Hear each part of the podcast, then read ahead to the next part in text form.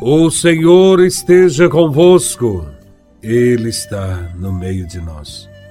Proclamação do Evangelho de Nosso Senhor Jesus Cristo, segundo São João, capítulo 20, versículos de 2 a 8. Glória a Vós, Senhor.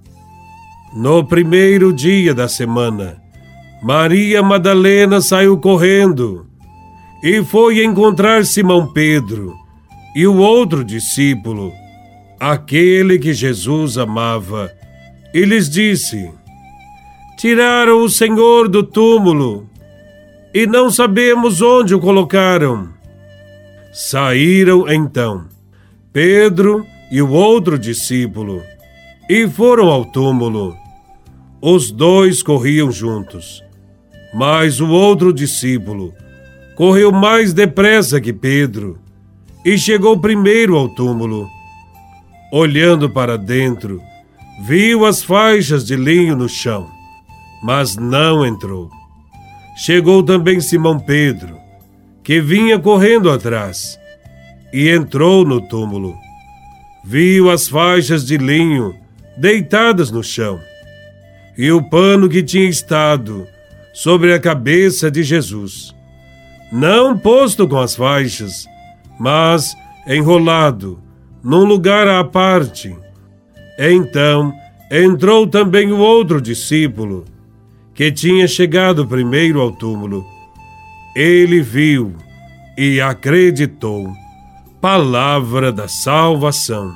Glória a vós, Senhor. Contam os evangelhos que depois de sua morte, os discípulos fecharam as portas, com medo dos judeus. Uns saíram de Jerusalém e se dispersaram. Todos estavam tontos, desanimados, perdidos, desiludidos. Morrera a esperança. Estavam mais mortos do que o próprio Jesus.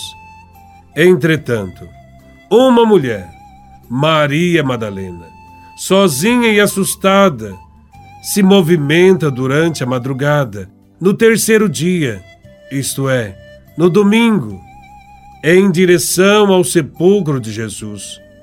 No local, se depara com um sepulcro vazio e a realidade muda por completo. Maria Madalena rapidamente conta aos apóstolos que correm para conferir a grande novidade. Pedro corre para junto de Jesus. Dias antes, ele fizera o contrário. Havia negado o Mestre. Tinha dito que não o conhecia. Agora ele corre para junto de Cristo com confiança. Conhece a misericórdia infinita do coração de Jesus e está seguro do perdão com esta mesma confiança, devemos correr ao encontro do Senhor, embora muitos e graves sejam nossos pecados. O sepulcro vazio foi averiguado, não apenas por Madalena, mas ainda por dois dos principais apóstolos, Pedro e João. Eles descobrem que Deus interveio e fez rolar a pedra do sepulcro. Jesus morreu e Deus Pai o ressuscitou. Ele está vivo no meio de nós. A experiência da ressurreição, porém, foi para eles um acontecimento maravilhoso, nunca experimentado antes. Foi como que uma luz que iluminou não só o presente, mas também o passado Jesus, que morrera na cruz, agora está vivo. Os evangelhos registram que os discípulos puderam vê-lo, ouvi-lo, tocar a marca de suas chagas, comeram e beberam com ele depois que ressuscitou dos mortos. A ressurreição de Jesus devolveu-lhes a esperança, venceram o medo, reuniram-se de novo recuperaram a fé, reencontraram a coragem. os discípulos experimentaram a ressurreição e passaram a ver tudo com outros olhos. O encontro com o ressuscitado ajudou-os a enxergar com um novo olhar a própria cruz, que se transformou para eles em sinal de vida e ressurreição. E só agora, sob essa luz da ressurreição, começaram a entender verdadeiramente tudo o que Jesus fez e ensinou. Somente a experiência do ressuscitado pode explicar a grande transformação ocorrida na vida dos apóstolos e na vida de tantos cristãos que ainda hoje continuam seguindo Cristo. Estamos convencidos de que o mesmo poder que o libertou da morte é capaz de libertar também a nós, que o seguimos fielmente. Suas promessas são reais. Também nós ressuscitaremos e reinaremos com Ele eternamente no céu. Entretanto, é preciso dar testemunho de Jesus ressuscitado.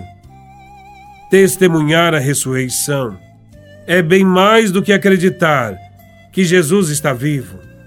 Testemunhar, nesse caso, comporta viver de maneira corajosa, convicta, entusiasta e profética o compromisso com os valores do Reino, pelos quais Jesus deu a vida. Comporta ser cada dia mais e melhor discípulo daquele que é o caminho, a verdade e a vida. Somos chamados a encontrar Jesus em todos aqueles com os quais mais se identificou: os pobres, os marcados pela miséria, pela exclusão, pelo descaso. Nossa esperança e nossa garantia estão fundadas nas promessas feitas por Jesus ressuscitado. Eis que estarei com vocês todos os dias até o fim do mundo. Que a vida de cada um de nós seja um permanente e eficaz testemunho da experiência da ressurreição do Senhor.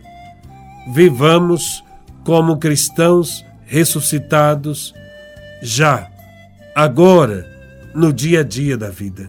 Louvado seja nosso Senhor Jesus Cristo, para sempre seja louvado.